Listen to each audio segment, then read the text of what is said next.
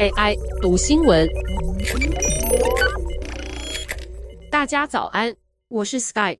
自从乌俄战争开战以来，全球缺油、缺资源，让大家不禁好奇：曾经风风火火，因为革命性的技术突破而带来的美国页岩油革命还好吗？而答案是恐怕不太理想。《华尔街日报》上周报道，随着大型油井的消失，美国页岩油热潮恐怕已经触顶了。过去十年，让美国成为全球最大生产者的石油生产热潮正在消退，意味着页岩油成长的年代已经接近顶峰。根据研究机构 Flow Partners 的数据，在德州西部页岩油生产最繁忙的二叠纪盆地中的德拉威尔区，平均来说，去年百分之十的最佳油井的产量已经比二零一七年的最高点低了百分之十五。另外，根据另一家机构 Novi Labs 的数据，平均油井产出也比前一年要少了百分之六。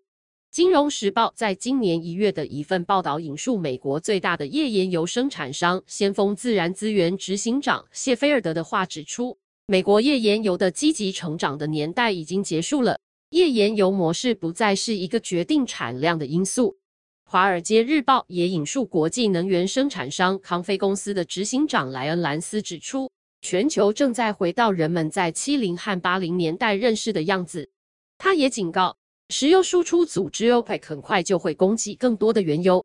从二零零九年开始，美国的页岩油革命对全球的石油生产和地缘政治角力造成了重大的影响。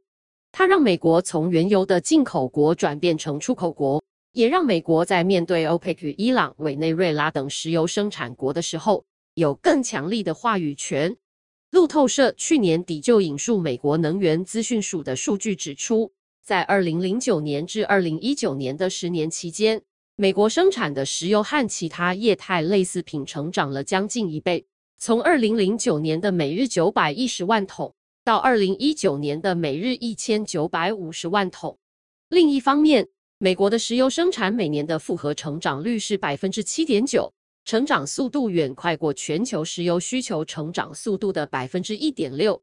然而，从截至去年底的数据来看，即使价格提高，二零二二年美国的每日原油生产只会比二零一九年增加七十万桶，意味着成长真的在减速中。造成生产减速的主要原因是高成本和劳动力昂贵，使得投资降低。在一开始的页岩油革命热潮过后，页岩油公司的股东现在更重视的是获利率。路透社分析，在革命之后的阶段，页岩油公司重视的是整合排除剩余产能，避免过度生产，控制成本和增加获利率，以及股东报酬率。也就是说，现在页岩油公司股东更重视的不是在继续加码投资以增加产出，而是希望既有的投资能够赚更多的钱。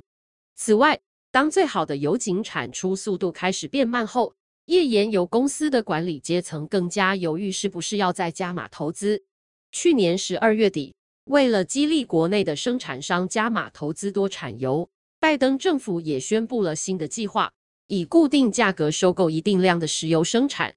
但是，二零一四年、二零一六年以及二零二零年的油价大幅度起伏。造成多家页岩油公司倒闭的事件令人印象太深刻，因此美国页岩油厂商并没有买单拜登的政策。美国页岩油生产热潮退烧，对全球会有什么影响？在乌俄战争持续和缺油的情况下，如果页岩油的产出再缺席，是否会让地缘政治的角力变得更复杂？对此，《金融时报》引述奥巴马时期资深能源顾问高德恩的话分析。页岩油的黄金年代，让美国在地缘政治重要性上再度坐上了谈判桌顶端。美国不再需要担心原油和天然气的生产，而这在国际事务上给了美国很多的自由度。不过，这个自由度还能持续多久？未来值得关注。以上文章由贺先会编译，技术由雅婷智慧提供。